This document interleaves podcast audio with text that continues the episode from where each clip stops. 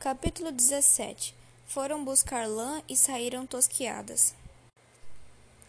Se houve alguém que quisesse servir a Quinquina, ou se foi ela mesma quem pôs a carta anônima no bolso da jaqueta de Augusto, é coisa que pouco interesse dá. O certo é que o estudante, indo tirar o lenço para assoar-se, achou o interessante escritinho. Então correu logo para um lugar solitário, e só depois de devorar o convite sem assinatura foi que lembrou-se que ainda não se havia assoado e que o pingo estava cai não cai na ponta do nariz. Enfim, ainda com o lenço acudiu a tempo, e depois entendeu que, para melhor decidir o que lhe cumpria fazer naquela conjuntura, deveria avivar o cérebro. Sorvendo uma boa pitada de rapé, portanto, lançou a mão no segundo bolso de sua jaqueta, e eis que lhe sai com a caixa do Bom Princesa, um outro escritinho como o primeiro. Bravo! exclamou o nosso estudante. Temíveis mãozinhas seriam estas se se dessem ao exercício não de encher, mas de vazar as algibeiras da gente. Sem mais dizer, abriu e leu o escrito. E sem mais dizer, Senhor, uma moça que nem é bonita nem namorada, mas que quer interessar-se por vós. Entende dever prevenir-vos que no banco de relva da gruta não achareis ao amanhecer uma incógnita, porém quatro conhecidas que pretendem zombar de vós, porque esta mesma noite jurastes amar a cada uma delas em particular. Não procureis adivinhar quem vos escreve, porque apesar de vossa amiga, será por agora uma incógnita. Muito bonito, muito bonito, disse Augusto, beijando o bilhete.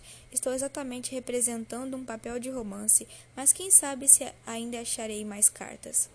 E nisto pensando, foi correndo um por um todos os bolsos de seus, vesti de seus vestidos, sem esquecer o do relógio, e até passou os, dos, os dedos pela sua vasta cabeleira, presumindo que talvez introduzissem algum enorme canudo de cabelos que lhe escondiam as orelhas. Porém, nada mais havia. Também duas cartas não tão curiosas já eram de sobra em uma só noite.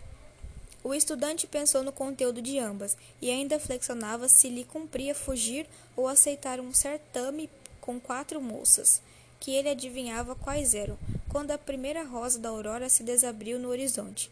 Augusto correu para a gruta encantada. Chegando ao pé, foi de mansinho se aproximando. Sentiu o rumor e ouviu que alguém dizia em tom baixo: Oh, se ele vier! Ei-lo aqui, minhas belas senhoras, exclamou o estudante, que entendeu não lhes dever nunca dar o tempo a tomarem a ofensiva. Eis-me aqui.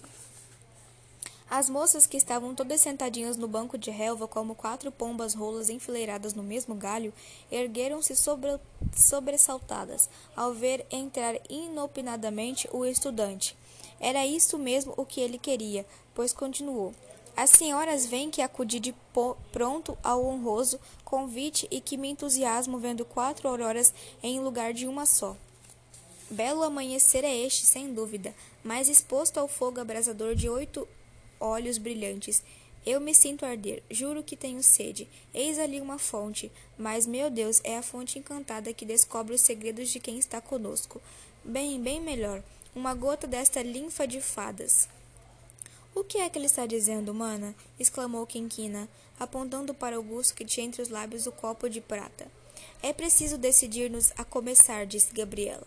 Principe você, disse Joaninha. Eu não, comece você. Eu não, que sou a mais moça. Então o estudante, que tinha acabado de esgotar o seu copo d'água, voltou-se para elas, e dando a seu rosto uma expressão animada e as suas palavras estudado acento. Começo eu. Minhas senhoras, disse e começo por dizer-vos que aquela fonte é realmente encantada. Sim, eu tenho, à mercê de sua água. Adivinhado pelos segredos, escutai-vos. Perdoai e consenti que vos trate assim, enquanto vos falar inspirado por um poder sobrenatural.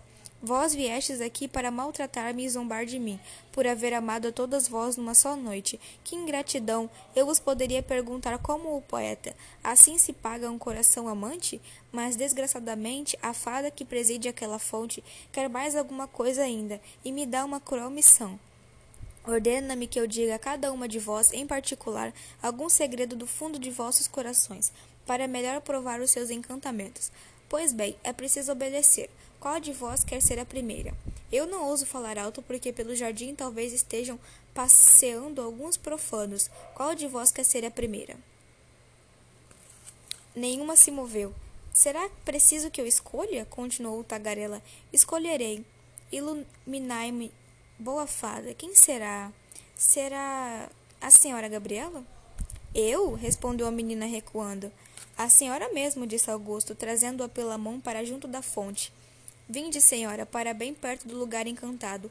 Agora silêncio. Ouve. Ele está mangando conosco, murmurou Clementina. Augusto já estava falando em voz baixa a Gabriela. Vós, senhora, ainda não amastes a pessoa alguma. Para vós o amor não existe. É um sonho apenas, e só olhais como real a galanteria. Vós querias zombar de mim, porque vos protestei os mesmos sentimentos que havia protestado a mais três companheiras vossas, e todavia estáis incursa em igual delito, pois só por cartas vos correspondeis com cinco mancebos.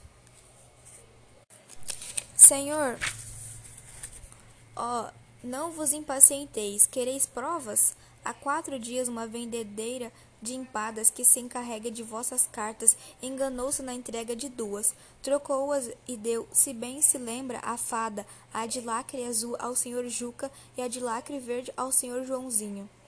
Ora, ora, senhor, quem lhe contou essas invenções? A fada, e fez mais ainda, Vós não achareis em vosso álbum o escrito desesperado do senhor Joãozinho, que vos foi entregue no momento de vossa partida para esta ilha. Sou eu que o tenho. A fada mudeu há pouco com sua mão invisível. Impossível, balbuciou Gabriela, recorrendo ao seu álbum. Ela não podia encontrar o escrito.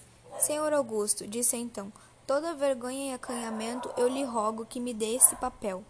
Pois não quereis ouvir mais nada? Basta o que tenho ouvido e que posso bem compreender, mas me dê o que lhe pedi.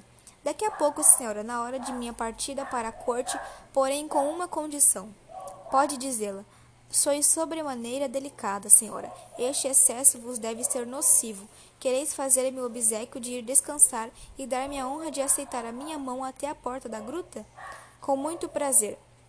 Então os dois se dirigiram para fora, passando junto das três companheiras. Gabriela pôde apenas dizer-lhes até logo. E chegando à porta, Augusto falou em outro tom. Minha senhora, espero que me faça a justiça de crer que fico extremamente penalizado por não poder adilatar por mais tempo a glória de acompanhá-la. Mas sabe o que ainda tenho de fazer? Obrigada, respondeu Gabriela. Não poupe as outras. Não é possível bem descrever a admiração das três. Augusto chegou-se à quinquina e, tomando-lhe a mão, disse: Minha senhora, é chegada a vossa vez. Quinquina deixou-se levar para junto da fonte. As moças tinham perdido toda a força. O que diante dela se passava pedia uma explicação que não estava a seu alcance dar. Augusto começou. Joaninha ia deixar a gruta e Augusto lhe ofereceu o braço. Agradecida, disse ela, permita que eu entre só em casa. Augusto ficou só. Esteve alguns momentos lembrando-se da cena que acabava de ter lugar. Finalmente, disse, soltando uma risada. Vieram buscar lã e saíram tosquiadas. E já estava para pôr o pé para fora da gruta quando uma voz branda e sonora o suspendeu, dizendo: Agora, senhor Augusto, é chegada sua vez.